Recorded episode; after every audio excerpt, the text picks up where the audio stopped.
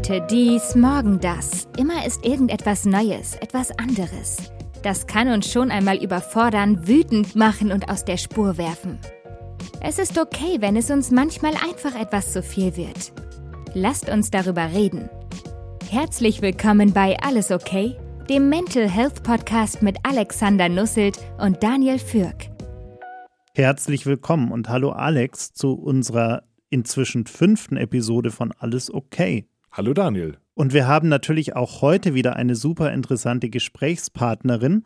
Und die hast mal wieder du ausgesucht, lieber Alex, nämlich Carlotta Welding. Erzähl uns doch mal ein paar Worte zu ihr. Ja, genau. Ich habe Carlotta Welding im Internet gefunden. Sie ist Buchautorin zum Thema Fühlen, Emotionscoachin und Forscherin im Bereich Gefühlsblindheit. Das ist für mich auf jeden Fall mal ein ganz neuer Begriff und ich äh, bin schon sehr gespannt darauf zu erfahren, was es genau damit auf sich hat. Und deshalb würde ich sagen, wir starten einfach mal direkt rein ins Gespräch. Sehr gerne. Hallo, Frau Dr. Welding. Schön, dass Sie heute bei uns sind. Ja, hallo. Schön, dass ich hier sein darf. Ja, ich habe es eingangs schon kurz angerissen. Gefühlsblindheit. Was ist das eigentlich? Gefühlsblindheit ist ähm, keine Krankheit, sondern ein sogenanntes Persönlichkeitsmerkmal, also so etwas wie introvertiert oder extrovertiert sein und beschreibt den Umstand, dass man Gefühle nicht gut lesen kann bei anderen, aber eben auch bei sich selber nicht so gut erkennen und ausdrücken kann. Und tatsächlich betrifft das viele Menschen, also so zehn Prozent ungefähr unserer Bevölkerung. Mhm. Okay, das, ähm, wenn wir jetzt über so Sachen sprechen wie Empathie zum Beispiel, also dieses, ich kann mich in andere Menschen hineinversetzen, mhm. ist es dann das Gleiche wie Gefühlsblindheit, wenn ich keine Empathie besitze? Mhm, also es gibt auf jeden Fall Schnittmengen. So insgesamt ist das Konstrukt dann doch so ein bisschen anders definiert, aber ähm, Empathie ist zumindest etwas, was gefühlsblinden Menschen tendenziell schwerer fällt. Vor allem, wenn man eben das Emotionale sich in jemanden hineinversetzen äh, sich vorstellt. Ne? Es gibt ja nicht nur die Empathie, die so bezeichnet wissen, was der andere denkt, so und auf einer kognitiven Ebene, sondern eben, wenn es das Emotionale betrifft, ähm, dann ist das etwas, was gefühlsblinden Menschen tendenziell etwas schwer fällt. Was führt denn zu so einer genannten Gefühlsblindheit? Also gibt es ähm, etwas, was Auslöser waren, dass man blind geworden ist oder nie sehend oder wie ich das, mir das jetzt auch immer vorstellen muss? Also ist, ist da irgendetwas, was in, in unserer Biografie vielleicht auch eine Rolle spielt? Hm, ja, genau. Also ähm, man ist noch nicht ganz am Ende angelangt dieser äh, Antwortensuche. Aber es lässt sich mit Sicherheit festhalten, dass es auf der einen Seite genetische Dispositionen gibt ähm, und auf der anderen Seite eben auch massive Entwicklungsfaktoren, die eine Rolle spielen. Das heißt, wenn ich aufwachse als kleines Kind oder Baby oder Kleinkindalter auch noch und ähm, keine Begleitung beim emotionalen Lernen hat, habe, die ausreicht, die mir eben dabei hilft, in diesem ganzen Wust von Gefühlen zurechtzukommen, dann kann das dazu führen, dass ich ein sogenannter gefühlsblinder Mensch werde. Es gibt aber auch die sogenannte sekundäre Gefühlsblindheit und das ist dann eher etwas, was im Laufe des Erwachsenenalters auch erworben werden kann. Zum Beispiel in Folge auf ein Trauma gibt es eben sowas, so einen Mechanismus, der wie so ein, ja, so ein Shutdown, ein emotionaler, ja, also auf eine Art Schockreaktion auf ein ähm, extremes Ereignis, auf eine extreme Erfahrung und daraufhin werden Menschen gefühlsblind. So, aber klassischerweise bezeichnet man eigentlich eher die primäre, also beziehungsweise spricht man eher von der primären Gefühlsblindheit und das ist diejenige, mit der man aufwächst, beziehungsweise die einem in die Wiege gelegt worden ist. Wir hatten in einer der letzten Episoden äh, Kai Lanz bei uns zu Gast, der den äh, Krisenchat gegründet hat. Und ähm, da haben wir viel über, über Kinder und Jugendliche gesprochen, die, die eben äh, ja, psychische Probleme haben äh, und, und sich an diesen Krisenchat wenden können. Ähm, vor dem Hintergrund, weil Sie gerade äh, Kinder auch angesprochen haben, kann es auch sein, dass, dass Gefühlsblindheit auch so eine Art, ja, vielleicht so eine Art Schutzreaktion ist bei Kindern, gerade jungen Kindern, die, die ähm, in schwierigen Verhältnissen vielleicht aufwachsen, die vielleicht auch häusliche Gewalt erfahren oder ähnliches, die mit dieser, äh, also unterbewusst quasi sich vor Emotionen schützen wollen und dann gar nicht erst lernen, wie sie, wie sie da, wie sie überhaupt fühlen? Das ist auf jeden Fall eine interessante Überlegung. Da, so wird es jetzt so äh, klassischerweise in der Literatur zu Gefühlsblindheit meines Wissens nach nicht gesehen. Also wie eine Art Schutzmechanismus. Ne? Aber wäre auf jeden Fall interessant, sich das mal anzus anzusehen, den Zusammenhang. Ne? Es ist, glaube ich, bei der Gefühlsblindheit eher so, muss man sich vorstellen, dass da ein Mensch auf die Welt kommt mit Bezugspersonen um ihn herum, die mit Gefühlen selbst auch nicht viel anfangen können und die sozusagen dann einfach das Kind nicht begleiten, äh, dem Kind nicht vorleben, äh, wie es mit Gefühlen umgehen kann, nicht erklären, nicht an die Hand nehmen, nicht empathisch sind, nicht reagieren auf ähm, emotionale Äußerungen und so weiter, sodass das Kind einfach damit total alleine gelassen wird und entweder einfach wirklich überhaupt äh, sich nicht sortiert bekommt und vollkommen überfordert ist und deshalb äh, eine Distanz eintritt zu dem, was in ihm vorgeht, oder einfach überhaupt gar keinen Bezug überhaupt erst aufnehmen kann zu dem, was in ihm vorgeht. Also es ist, ja. Aber das heißt im Umkehrschluss, äh, Emotionen, Gefühle sind, sind etwas, was wir als Menschen wirklich auch lernen müssen, bis zum gewissen Grad. Genau, das ist tatsächlich das Spannende daran. Also emotionales Lernen ist tatsächlich so etwas, was in der frühen Kindheit einsetzen äh, sollte und auch normalerweise tut, genauso wie äh, hunderte andere Fähigkeiten eben auch in diesem Alter. Ne? Und ähm, natürlich werden wir mit äh, einem Set von emotionalem, ja, emotionaler Kompetenz oder überhaupt der, der Fähigkeit, das wahrzunehmen und zu spüren und so weiter und auch zu erkennen, geboren. Aber wie wir dann tatsächlich damit umgehen, also das Austarieren, das Regulieren, äh, das Verstehen und so weiter, das ist alles etwas, was wir lernen müssen. Und dafür brauchen wir eben Menschen an unserer Seite. Ne? Das kann man nicht alleine so auf eigene Faust in seinem Kämmerlein tun. Das hat man, glaube ich, sogar in der letzten Folge kurz mal darüber gesprochen, über das Thema auch Zweiter Weltkrieg, wie stark die Erfahrungen wohl gewesen sein müssen in der Zeit, dass wir eigentlich jetzt gerade so auch in den letzten Generationen eigentlich vermehrt sehen, dass Emotionen eine sehr untergeordnete Rolle spielen. Also im familiären Zusammensein und vor allem auch natürlich am Arbeitsplatz. Also da gehören ja Emotionen gar nicht hin. Hat sich da schon was verändert? Also, zur, also in, in dem Bereich jetzt gehen wir heute schon anders damit um. Sie haben jetzt gemeint oder gesagt, Gefühlsblindheit betrifft jetzt so 10 Prozent. Doch wenn ich jetzt mir so anschaue und die Geschichten, die wir bisher so gehört haben, habe ich manchmal den Eindruck zumindest, dass es ganz viele betrifft, die mit Emotionen nicht umgehen können. Also ich sehe auf jeden Fall äh, das aktuell zu beobachtende Bedürfnis so in unserer Mainstream-Gesellschaft nach Gefühlen oder nach der Thematisierung von Gefühlen, sehe ich schon als Reaktion auf dieses extreme ähm, unter den Tisch kehren von Gefühlen in den Generationen, sagen wir mal, des Krieges und kurz danach. Also ich glaube, das, das hat einfach direkt damit zu tun, dass wir, die wir jetzt irgendwie sozusagen in der, in der Schaffensphase unseres Lebens sind, einfach äh, ex, ja einfach ganz stark wollen, dass es auf den Tisch kommt so und wir wollen uns damit beschäftigen und wir wir spüren einfach, dass das wichtig ist und wissen, dass das wichtig ist, weil wir genug Vorbilder haben, äh, wenn wir Generationen zurückschauen auf unsere Eltern oder Großeltern oder deren Erzählungen und so weiter, wo wir sehen, äh, wie krank das macht, wenn man das nicht tut. Ne? Und ich glaube, dass das im Moment äh, eine ganz begrüßenswerte Entwicklung ist, so dass das einfach überhaupt zum Thema werden kann, dass das überhaupt auch zum Thema zum Beispiel wissenschaftlicher Forschung werden kann. Das war ja einige Jahrzehnte zuvor auch noch nicht so. Da hätte man niemals eine Exzellenzinitiative gewonnen, wenn man gesagt hätte, ah, wir wollen jetzt Gefühle erforschen. Da hätte jeder einem den Vogel gezeigt, ne? Noch vor einem halben Jahrhundert oder so, ja. Ähm, und das ist inzwischen einfach angesehen als wichtiges Thema, als auch seriöses Thema, als äh, wissenschaftlich verpackbares, äh, angehbares Thema und so weiter. Und da ist zwar diese Tendenz, aber dennoch ist natürlich das ganze Denken wahnsinnig tief noch in uns verankert und natürlich auch nicht in jeder Blase so vorhanden. Ne? Also was jetzt in großen Metropolen beispielsweise oder äh, akademischen Kreisen oder wie auch immer irgendwie gang und gäbe ist, muss nicht sein in irgendwelchen, weiß ich nicht, bayerischen Dörfern oder so. Ne? Also es ist einfach natürlich noch wahnsinnig unterschiedlich, wie das so auch soziokulturell verbreitet ist, so der Umgang damit. Und es ist ja auch nicht vernünftig.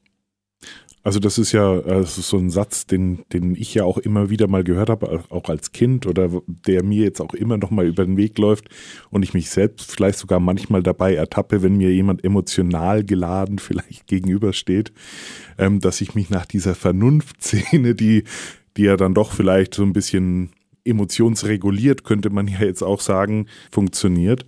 Ist das etwas, was man als erwachsener Mensch immer noch lernen kann?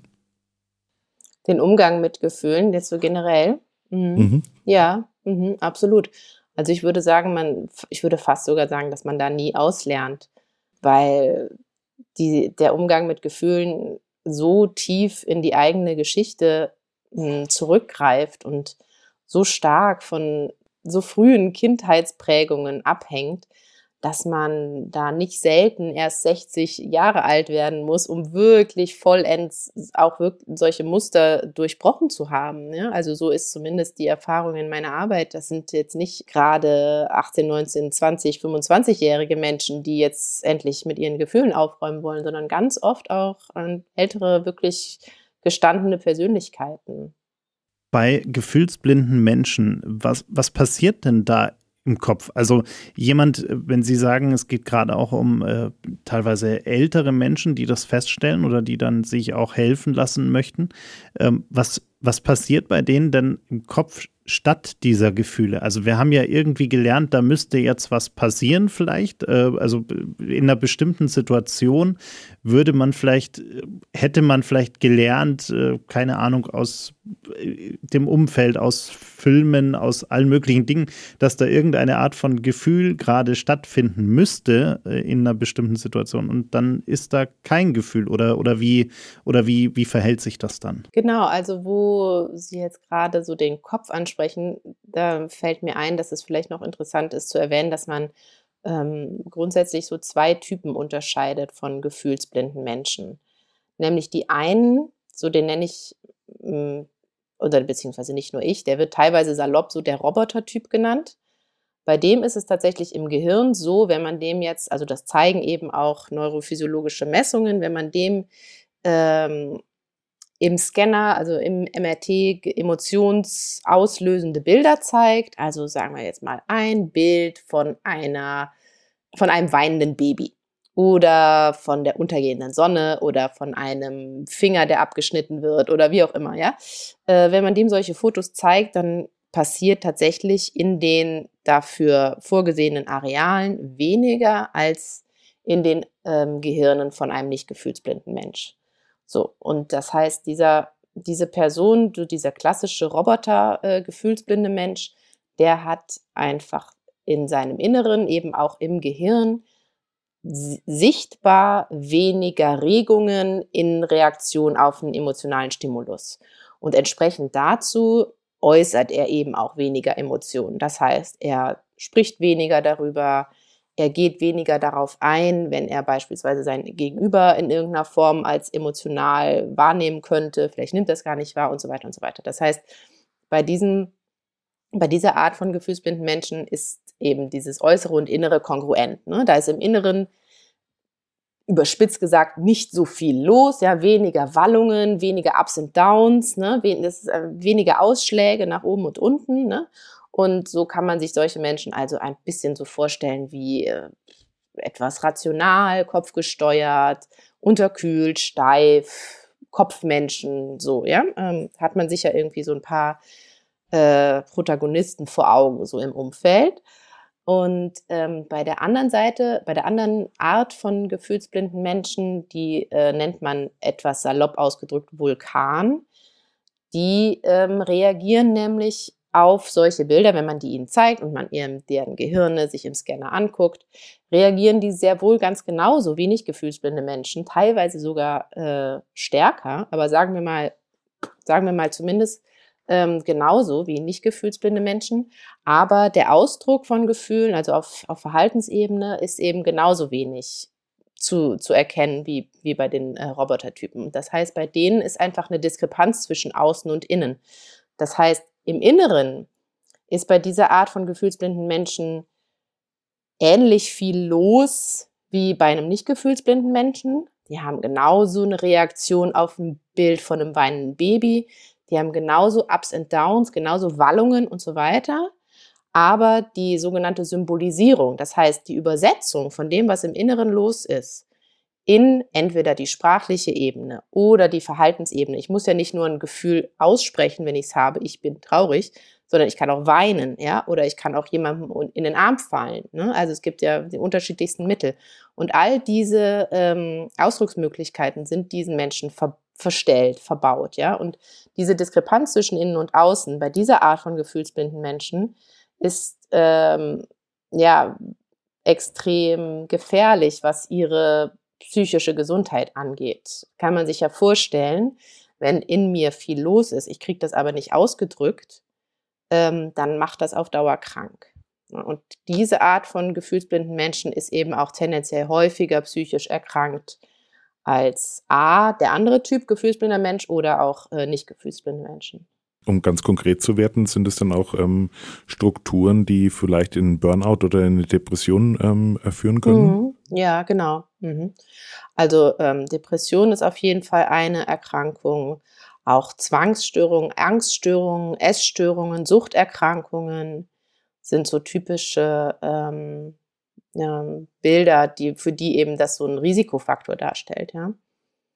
Also gefühlsblinde Menschen können total gut durchs Leben kommen und müssen überhaupt nicht Leidensdruck erfahren, können komplett gut integriert sein im Leben, auch in Beziehungen. Ne? Ähm, muss das nicht zu einem Problem führen, aber es ist eben, genau, statistisch gesehen ist es sozusagen wahrscheinlicher, dass ein gefühlsblinder Mensch psychisch erkrankt als ein nicht gefühlsblinder Mensch. Gibt es eigentlich so mal als äh, totaler Laie gefragt, gibt es dann eigentlich zwischen Gefühlsblindheit und zum Beispiel den äh, ja, emotionalen Auswirkungen, die, die viele ähm, Autismuspatienten haben, äh, gibt es da irgendeine Art von, von ich sage jetzt mal, äh, laienhaft Verwandtschaft der Auslöser sozusagen? Oder der, der, äh, also sowohl der Auslöser als auch der Symptome dann sozusagen? Mm, genau, also auf, gibt auf jeden Fall Überschneidungen. Manchmal äh, wird so Gefühlsblindheit so ein bisschen wie so der kleine Bruder oder die kleine Schwester bezeichnet, weil es weil es so ein, ja, in gewisser Weise eine mildere Variante ist so. Aber es ist äh, dennoch etwas anderes am Ende, insofern, dass zwar ähm, viele autistische Menschen auch gefühlsblind sind, aber eben nicht andersrum. Also ein gefühlsblinder Mensch muss überhaupt nicht äh, eher dem Autismus zugetan sein, sozusagen, als äh, andere Menschen. Ne? Das sind am Ende dann doch unterschiedliche Konstrukte. Und ähm, ich bin jetzt in der Autismusforschung nicht allzu tief drin, aber ich glaube, man ist da schon weiter in den Erkenntnissen, was die genetischen Dispositionen angeht. Also ich glaube, das ist ein, das ist zwar auch ein multifaktorielles Geschehen und so weiter, aber ähm, soweit ich weiß, sind da die genetischen Faktoren mh, hm, relativ äh, wichtig bei Autismus und Gefühlsblindheit hat Ähnlichkeiten so äh, in gewissen, gewisser Hinsicht, aber ja, hat dann doch auch viele Punkte, die sich unterscheiden. Also im sozialen Miteinander, also wenn man jetzt einem gefühlsblinden Menschen begegnen würde, beim, weiß ich nicht, an der Kasse oder so, dann würde der einem nicht unbedingt auffallen. Ähm, im, so in so einem Smalltalk-Gespräch beispielsweise. Also dieses äh, Blickkontakt-Ding zum Beispiel, was man bei Autisten oder autistischen Menschen häufig hat, ist bei gefühlsblinden Menschen beispielsweise nicht anzutreffen. Wie gehen denn gefühlsblinde Menschen dann mit äh, zwischenmenschlichen Beziehungen um? Also gerade auch wenn es dann wirklich um Partnerschaften geht, versuchen die dann äh, diese, diese Emotionen quasi zu imitieren, weil sie wissen, die müssten da irgendwie so funktionieren oder, oder ist das, äh, oder lassen die es dann lieber gleich ganz bleiben? Gibt es natürlich auch alles. Es ist wahnsinnig spannend. Es gibt so ähm, es gibt teilweise so äh, Foren, wo man, wo ich auch äh, für die Arbeit an meinem Buch äh, ganz viel gelesen habe, was wahnsinnig interessant ist, wenn Betroffene so darüber erzählen und auch wirklich mal so Einblick zulassen in ihre vier Wände so. Also es gibt gefühlsblinde Menschen, die sehen so eine Beziehung so wie äh, Haus, Ehe, Boot, äh, so. Also das muss halt irgendwie so dazugehören. Ne? So ist so ein Pfeiler eines normalen Erwachsenenlebens, dass man halt so eine Beziehung hat. Eher so als eine Sache, die man so abgehakt hat. So als so hm, ein Lebenstraum, wo man jetzt wirklich jede innerliche Regung miteinander teilt. Aber es gibt natürlich auch viele gefühlsblinde Menschen, denen das so unwichtig ist, dass sie es gar nicht hm, machen. Also die einfach Single bleiben, so weil sie alleine einfach gut klarkommen. Und auf der anderen Seite gibt es aber auch gefühlsblinde Menschen, die Beziehungen eingehen, ohne großes Brimborium. Also muss man sich vorstellen, tendenziell vielleicht einfach auch eher mal setteln, ja, sich eher committen, statt jetzt ständig Beziehungen abzubrechen, weil sie denken, es würde vielleicht noch was Besseres kommen, ja. Also relativ leicht sozusagen ähm, zufrieden und dann aber auch sehr treu und loyal. Also diese Beziehungen sind oft sehr stabil, weil natürlich auch ein gefühlsblinder Mensch nicht so holter die Polter vielleicht einfach seine Meinung ändert und auf einmal äh, vollkommen anderen Lebensentwurf ähm, ausheckt und über alle Berge ist. Ne? Also diese Personen sind dann auch sehr äh, treu und zuverlässig und haben stabile Beziehungen.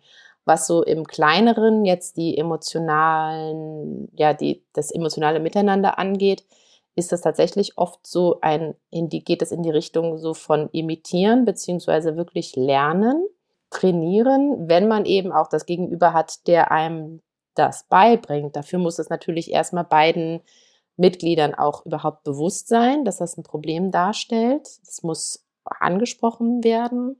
Dann muss auch der Partner bereit sein zu sagen, hey, guck mal, ich fände es schön, wenn du mir vielleicht einmal im Monat Blumen mitbringen würdest. So, dann kann der andere darauf eingehen. Aber wenn der andere natürlich immer nur stumm schweigt und sich fragt, warum kriege ich nie Blumen mitgebracht, wird das eventuell von einem gefühlt blinden Menschen auch nie eintreten. Ja, also der geht nicht an einem Blumengeschäft vorbei, sieht Blumen und sagt, nee, meine Frau kriegt keine Blumen, sondern der sieht da einfach das Blumengeschäft nicht groß.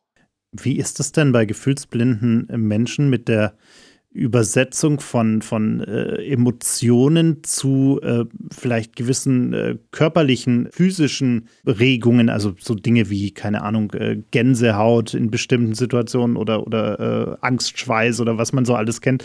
Ähm, also gibt es das bei gefühlsblinden Menschen oder äh, können die das dann auch, also wenn die dann lernen, Emotionen zu, zuzulassen, Gefühle zuzulassen oder, oder zu haben, Kommt das dann mit der Zeit auch oder wie, wie äh, ist das? Da müsste man wahrscheinlich wieder diese Unterscheidung treffen, die ich eben so bei, bei, der, ähm, bei der Gehirnaktivität äh, genannt habe. Ne? Das, so ist es natürlich bei physiologischen ähm, Faktoren auch, also Schwitzen oder Herzschlag oder äh, was auch immer dann Hautleitfähigkeit, was auch immer gemessen wird. Ähm, gibt es eben die Gruppe von Gefühlsblinden, bei denen das wirklich runtergesetzt ist und die andere Gruppe von Menschen, bei denen das normal ist. Was das Lernen angeht, ist das so, dass die mh, hm, tatsächlich wissenschaftlich fundierten äh, Therapie- oder Trainingsansätze, man sagt ja eher Training, weil es eben keine Krankheit ist, insofern ist es auch keine Therapie, ähm, die Trainingsansätze, die inzwischen da sind äh, für gefühlsblinde Menschen, die sind noch sehr, sehr, also die stecken noch in sehr, sehr kleinen äh, Kinderschuhen. Da kann man jetzt noch nicht sagen, wie sind sozusagen die physiologischen Reaktionen nach einem erfolgreichen Training. Also was man wissen, was man weiß, ist inzwischen, dass so die die Fähigkeit, Aussagen über den eigenen emotionalen Haushalt äh, zu treffen, dass das ähm, gesteigert werden kann mit dem richtigen Ansatz. Aber wie das jetzt so auf körperlicher Ebene, da glaube ich, muss man noch ein paar Jährchen warten, bis da die Wissenschaft irgendwie was zu bieten hat. Jetzt haben wir ja vorhin gerade äh, darüber gesprochen, dass diese Vulkanmenschen, wie Sie sie beschrieben haben, ja eher vielleicht äh, gefährdet sind für sowas wie Depression oder Burnout. Äh, umgedreht, die, die andere Kategorie der Menschen, sind die äh, vielleicht sogar eher geschützt, zumindest vor den körperlichen Auswirkungen von Stress und ähnlichen Dingen, weil äh, wenn, wenn das gar nicht, wenn es sie gar nicht beschäftigt, im Sinne von, von psychisch beschäftigt, dass es vielleicht dann auch diese, diese ganzen, äh, ich, ich nenne es jetzt mal äh, laienhaft Stresskrankheiten, die, die da so äh, kommen mit Blutdruck, hoher Blutdruck und ähnlichem. Äh, passiert das bei diesen Leuten dann weniger oder sind die da irgendwie besser geschützt davor? In gewisser Weise ist das natürlich schon eine Art Schutz. Wenn man generell weniger empfänglich für Gefühle ist, schließt das eben die negativen Gefühle mit ein und insofern hat man natürlich wenig Leid in seinem Leben. Wenig Kummer, wenig Stress vielleicht auch, wobei ich nicht weiß, wie weit das so auf diese körperliche Ebene reicht. Ne? Also wenn man einfach, wenn auch ein gefühlsblinder Mensch, wenn der zu viel arbeitet, ist er natürlich auch K.O., ja und gestresst ist. Das ist ja kein Superhero dadurch. Ne? Aber natürlich ist so diese Involviertheit vielleicht einfach etwas, was, äh, was diese Menschen schützen kann. Es gibt aber auf der anderen Seite eine ganz interessante Studie, die hat gemessen, die Zeit, die vergeht zwischen einem Vorfall wie beispielsweise Herzrasen oder irgendeinem extremen körperlichen Vorfall bis zu dem Zeitpunkt, wo der Notarzt gerufen wird. So, die Zeitspanne dazwischen. Das heißt, mir passiert irgendwas Krasses, ich habe irgendwie Herzrasen oder äh, ich bin kurz ohnmächtig geworden, wieder aufgehört oder wie auch immer, ja. Und ab wann rufe ich den Notarzt? Und diese, diese Zeitspanne war bei gefühlsblinden Menschen deutlich länger.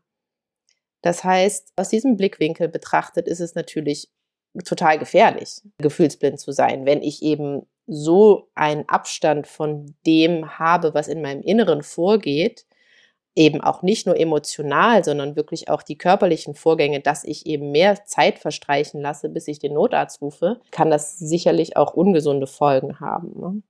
Das könnte ich als Laie natürlich sagen. Auf der anderen Seite ist es ja auch unheimlich hilfreich, äh, könnte ja auch als Geduld, wenn man es als Tugend betrachten möchte, ausgelegt werden. Gell? Geduldig sind diese Menschen sicherlich, ja. Mhm. Absolut. Ich sage auch gar nicht, dass man es, also das ist ja, ja, wie jede, wie jede Facette des menschlichen Daseins hat sie ja ihren Reiz ja auch und ihre, vielleicht auch in gewisserlei Hinsicht ihre Vorteile, Vorzüge bestimmt für manche Menschen. Vielleicht, ne, für manche Menschen sind, ist ein gefühlsblinder Mensch die beste Wahl, ja. Ähm, es muss ja, ist ja nicht jedermanns Sache, jetzt mit einem total aufbrausenden Temperament befreundet oder liiert zu sein oder sowas, ne? Also.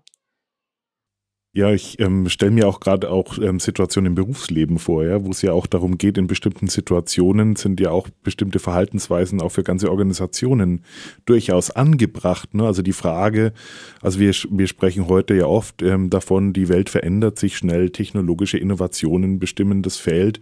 Ähm, wir wissen oft nicht, ob wir in einer Organisation arbeiten, die morgen noch wettbewerbsfähig ist oder nicht. Und die Frage ist ja auch immer die nach der Veränderung. Die Frage ist, was, was versetzt uns denn in einen Zustand, vielleicht eine Veränderung auch angehen zu wollen, ja, ohne vielleicht in Panik zu verfallen auf der einen Seite, aber auf der anderen Seite, ohne es auch irgendwie so so lange auszusitzen, bis es nicht mehr anders geht und ähm, vielleicht auch eine ganze Firma irgendwie vor dem Ende steht, aber irgendwie so auch dieses diese ständige Ambivalenz, also ich stelle es mir jetzt auf der Gefühlsseite gerade so als völlige Ambivalenz vor, genau zwischen diesen beiden extremen Polen, zu sagen, wo finden wir jetzt auch irgendwie so, so unsere Mitte, ähm, in, in der wir uns als, als, ob jetzt als Paar in der Partnerschaft oder vielleicht eben auch in komplexeren Konstrukten, in Organisationen bewegen können. Deswegen ist ja die Frage auch oft, Emotionen sind die jetzt eigentlich gut oder sind die jetzt eigentlich schlecht? Und ähm, was, was, woher kommt zum Beispiel auch dieses Thema negative Emotionen? So von ihrem Ursprung her, und das erkennt man eben auch in dem Namen, sind Emotionen ähm, Handlungsanweisungen. Das heißt, eigentlich haben wir Gefühle, um uns richtig zu verhalten, so dass es gut für uns ist. Und wir werden alle geboren mit einem gewissen Set an den sogenannten Basisemotionen oder so, wie man es auch immer nennt. Das, dazu gehört eben auch Traurigkeit beispielsweise. Da könnte man sagen, ja, wo, warum tut mir das gut, traurig zu sein? Eine übersteigerte Form, sagen wir mal Depression, hat evolutionär psychologisch den Sinn, dass ich tieflegend über mein Leben nachdenke. Dass ich mir Zeit nehme, weil ich eben in einem Krankheitszustand mich befinde. Ich liege beispielsweise nur im Bett und denke über mein Leben nach. Ich bekomme Zuspruch von den anderen in meinem Umfeld. Ich bekomme von den anderen auch die Zeit geschenkt, weil ich sichtbar krank bin und kann eben mein Leben äh, tiefgreifend äh, überdenken. Und so geht es mit anderen Emotionen auch. Jede Emotion hat tatsächlich am Ende ein, also wenn wir jetzt von diesen Basisemotionen sprechen, eine überlebenssichernde Aufgabe. Mhm. Überraschung hilft mir beim Lernen, beim Erkennen von, oh, ah, da ist was, so, da passe ich auf oder wie auch immer, ja. Angst kennen wir natürlich alle und Wut natürlich sowieso, Grenzwahrung und so weiter und so weiter. Alle Handlungen, die emotional motiviert sind, haben eine große Chance, ähm, A, uns gut zu tun, tatsächlich, und B, auch wirklich vollzogen zu werden. Das heißt, da stehen wir dahinter. Ne? Also jeder kennt das vielleicht also ich kenne es jedenfalls gut, dass ich mir manchmal Vorsätze nehme, dies oder jenes in meinem Verhalten zu ändern, wo ich aber selber merke, so, ah, ganz dahinter stehe ich doch nicht. Oder ich habe so ein bisschen eine Seite, die denkt so, naja, hm, auf der anderen Seite ist auch nicht so schlimm oder nicht so wichtig oder so. Und sowas ist zum Scheitern verurteilt, ja. Aber wenn ich wirklich hinter hinter einem Entschluss oder in einer Verhaltensänderung stehe, und zwar wirklich, damit meine ich eben, dass meine Emotionen damit im Boot sind, dann mache ich das natürlich. Natürlich. Ja, also das ist einfach, ähm, und auf der anderen Seite ist es eben auch so, dass wenn wir durchs Leben laufen und die ganze Zeit Emotionen haben und eben nicht danach handeln, was in unserer Gesellschaft einfach keine Seltenheit ist, sondern mehr oder weniger normal, dass man zu einem Job geht, den man halt nicht mag und so weiter und die Augen verdreht, wenn der Partner nach Hause kommt oder so.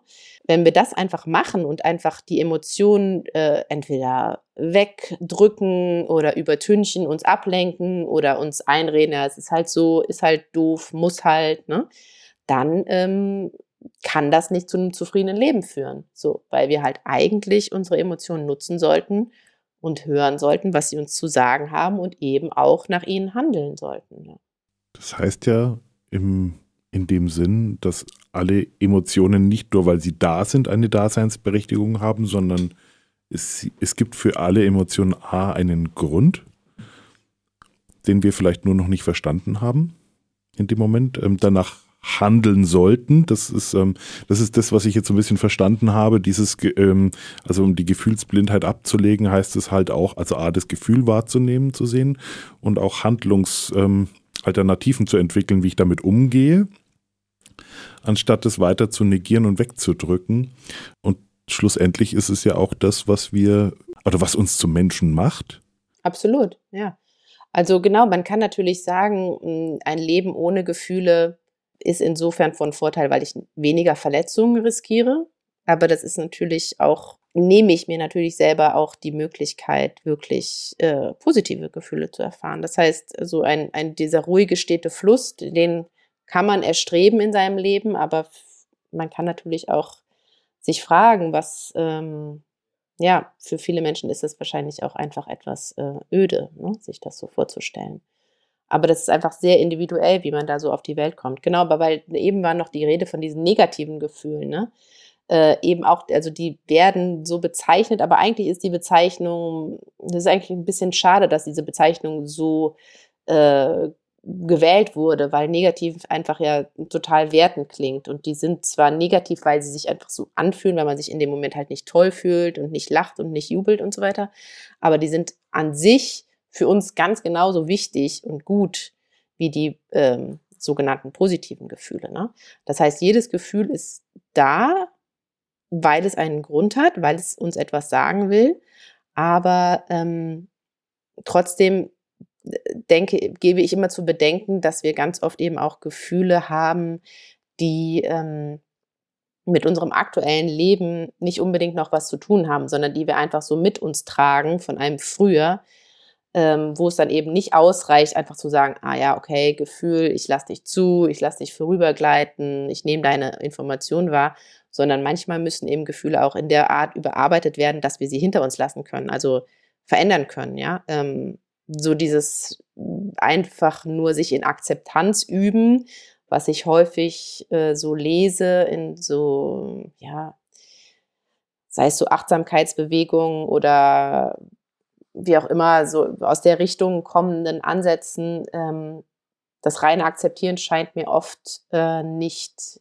der letzte Schritt zu sein. Ich habe das Gefühl, dass das einfach ähm, dann oft ein bisschen kurz gegriffen ist. Ja, weil ich glaube, Verständnis ähm, ist es ja nicht immer. Ne? Also ich glaube, wenn, wenn wir jetzt mal tief in uns hineinfühlen, also wenn es wirklich darum geht, ähm, ich kann vielleicht kognitiv in vielerlei Hinsicht vieles nachvollziehen. Ich kann verstehen vielleicht, weil, warum ein Mensch so denkt, wie er denkt oder warum ein Mensch gerade so reagiert. Warum sind so viele Menschen gerade wütend, könnte ich auch herleiten, ja, weil Ängste vielleicht unbehandelt sind oder, oder. Ich kann das ja alles verstehen. Ich glaube, ähm, das ist auch so ein Thema, äh, was für mich vielleicht auch so gerade im letzten Jahr so, so an der Stelle hochkam, aber es kann sein, dass ich was ganz anderes fühle. Es kann sein, dass ich in diesem Moment auch eine Wahnsinnswut, eine Wahnsinns, einen Wahnsinnsfrust empfinde für etwas, eine Wahnsinns Ohnmacht oder Hilflosigkeit, weil ich nichts tun kann. Und wenn ich dann sage, ich verstehe dich, dann ist das nur die halbe Wahrheit und damit unterdrücke ich, also so, das war jetzt mal so, so, eine, so, so eine der Essenzen der letzten Monate bei mir, dann unterdrücke ich etwas, was mit mir zu tun hat und bin dann keinen Schritt weiter, sondern bewege mich auch wieder in diesem, ja, in, in, in ja, in so einer gefühlsblinden, ähm, emotionslosen Welt, ja. Wenn, wenn man jetzt was tun möchte, also wenn man jetzt irgendwie selber an den Punkt kommt und sagt so, ich will mich besser verstehen, ich, ich will lernen, damit umzugehen, ich, ähm, was tue ich dann? Sagen wir mal, wir, wir gehen jetzt mal von diesem äh, ersten Typus aus, der einfach ähm, wenig in sich los ähm, hat, so ja, also wo wenig in ihm los ist und äh, der merkt aber einfach häufig dann durch äh, Feedback von außen, er ist anders, Leute erwarten etwas von ihm, ja, so. Und der möchte sich ändern. Dann würde man bei dem anfangen mit, ähm, dem, mit der Suche nach dem kleinen emotionalen Pflänzlein in ihm und das versuchen zu peppeln, ja, mehr oder weniger salopp ausgedrückt. Also ähm, schauen, wie man das schulen kann, den Zugang zu seinen eigenen Gefühlen. Das heißt, häufig ist das dann auch über Bilder äh, besser möglich als über äh, reines Emotionsvokabular. Man könnte dann mit jemandem, der gefühlsblind ist, sich auf die Suche begeben, ob man vielleicht eben äh, Emotionen in Bilder verpackt. Also ob das jetzt so ein schwarzer Ball im Bauch oder ähm, ein, ein, ein rotes Feuer in der Brust oder oder ein Umhang auf, den, auf dem Rücken, kalter oder wie auch immer, ja. Ähm, äh, gucken, was, was sind äh, Bilder, wo er drauf anspricht oder sie ähm, und an solchen Punkten äh, weitergehen, immer weiter in die Tiefe und äh, versuchen, da äh, mit ihm gemeinsam wirklich dieses körperliche Empfinden ähm, zu schulen und dafür empfänglicher zu werden. Und das heißt, er braucht ähm, Zeit dafür, ähm, idealerweise ähm, Begleitung, professionelle Begleitung. Kann man, da kann das natürlich auch versuchen, selber für sich alleine schon mal ein bisschen sich zu öffnen dafür, indem man einfach auch sich die Zeit nimmt, einfach mal in sich hineinzuhören. Das macht man ja einfach auch so normalerweise auch nicht in einem Alltag, ne, sich einfach mal hinzusetzen und äh, ohne ich mache jetzt Yoga oder ich meditiere gerade oder ich was auch immer, sondern wirklich einfach nur zu sitzen und mal wirklich sich zu fragen, okay, was fühle ich denn gerade? Wo fühle ich das? Wie fühlt sich das an, wenn ich das beschreiben müsste? Welche Wörter fallen mir ein? Welche Bilder fallen mir ein? Hatte ich das schon mal? Wann war das? Wann, was war damals, als ich das schon mal gefühlt habe? was brauche ich jetzt? Ja, also was, zu was motiviert mich dieses Gefühl? Und das sind halt einfach kleine, ganz Mikroversionen davon, ne? ähm, die man dann eben, an die man andocken muss und äh, die dann nach und nach äh, greifbarer werden für die gefühlsblinden Menschen. Wie groß sind denn die Chancen, wenn man dann diese, diese Therapie quasi beginnt, ähm, dass man irgendwann an einen Punkt kommt, wo man, äh, ja, ich sage jetzt mal, normal ist immer ein großes Wort, weil wer definiert normal, aber dass man äh, weitestgehend normal am Ende auch wirklich fühlen kann? Oder ist es dann immer nur so ein, ich erkenne, wann eine Emotion kommen sollte? Oder ist es wirklich ein, ein echtes Fühlen? Das finde ich auch eine mit die interessanteste Frage, die ich leider noch nicht beantworten kann. Genau, weil man will natürlich eigentlich nicht jemandem so einen Reaktionskatalog an die Hand drücken. Ne? Also wenn ähm, dein Partner zu Boden schaut, dann biete ein Glas Wasser an oder, oder wie auch immer. Ne? Man will natürlich, dass das so intrinsisch äh, wächst und gedeiht, ja, und dann authentisch herauskommt und so weiter. Ähm, und das sind große Wörter für jemanden, der eigentlich einfach mit Emotionen nicht so viel am Hut hat. Ne? Ähm, Im Moment wissen wir das noch nicht so genau, wie, mh, hm, ja, wie da der Erfolg genau aussieht. Ja, also ob das äh, eben auch auf tatsächlich affektiver, emotionaler Ebene messbar ähm, Unterschiede sind oder ob das auf Verhaltensebene bleibt. Das muss man, muss man noch sehen in den nächsten Jahren. Gibt es eigentlich auch sowas wie partielle Gefühlsblindheit, also dass man äh, quasi bestimmte Emotionen, bestimmte Gefühle fühlen kann äh, und andere aber gar nicht zum Beispiel? Also dass das so quasi selektiv ist? Also bei Gefühlsblindheit tatsächlich, bei diesem Konstrukt, wenn man das jetzt einfach so mal ernst nimmt, dann äh, betrifft das alle Gefühle. Also da wird nicht zwischen einzelnen Gefühlen unterschieden. Aber es gibt natürlich Menschen, die das haben. Also die einfach in, im Bereich von ganz spezifischen Emotionen Probleme haben und in anderen nicht. Ne? Das ist dann aber wahrscheinlich eher was ähm, Individuelles, was mit der eigenen Geschichte zu tun hat, ähm, wo beispielsweise eine Emotion tabuisiert oder sogar abgestraft äh, worden ist in der Kindheit oder sowas. Ich denke jetzt gerade auch, also ich meine, es gibt ja eine Emotion, ich glaube, die, die, die passt auch ganz gut dahin, das ist zum Beispiel die Scham, ja. Also ähm, wenn uns irgendwas widerfahren ist, wo, wo wir uns einfach für schämen, dass es uns widerfahren ist, ich glaube, das kann schon ähm, eine ganz, ganz tiefe Bedeutung haben. Also gerade wollen wir das Thema sexuellen Missbrauch oder so uns auch anschauen, wo wir es ganz stark sehen, wie viele Jahre es teilweise dauert, bis auch überhaupt ein Zugang überhaupt möglich ist, ähm, ähm, dann scheint es schon ziemlich tiefe Blockaden zu setzen an der Stelle. Genau, also Scham ist auch eins, äh, Scham oder Schuld, je nachdem, äh, äh, wie man das, wie sehr man das eben auf das Individuum und auf das Umfeld äh, bezieht. Aber dieser Komplex ist auch ist einer von den drei großen äh, schädlichen emotionalen Komplexen, die man haben kann. Ne? Also Scham, Schuld ist ganz oft bei Menschen. Dann das zweite ist so dieses, ähm, was aus einer fehlenden Bindung heraus resultiert, also Verlassensein, Einsamkeit, nicht geliebt, also Selbstwert. Ähm, Themen und das dritte ist dieses Angstthema. Also ich bin verletzlich, ich bin nicht sicher, ich, mir passiert etwas, da draußen ist gefährlich. So, ne?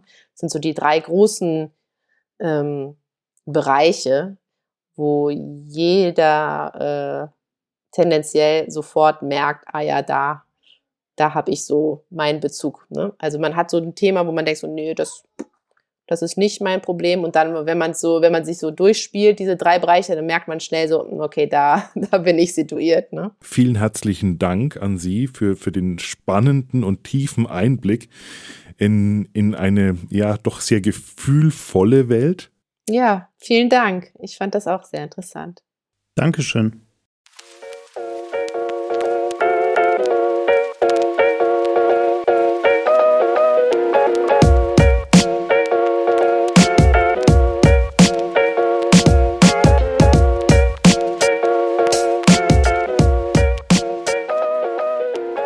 Okay?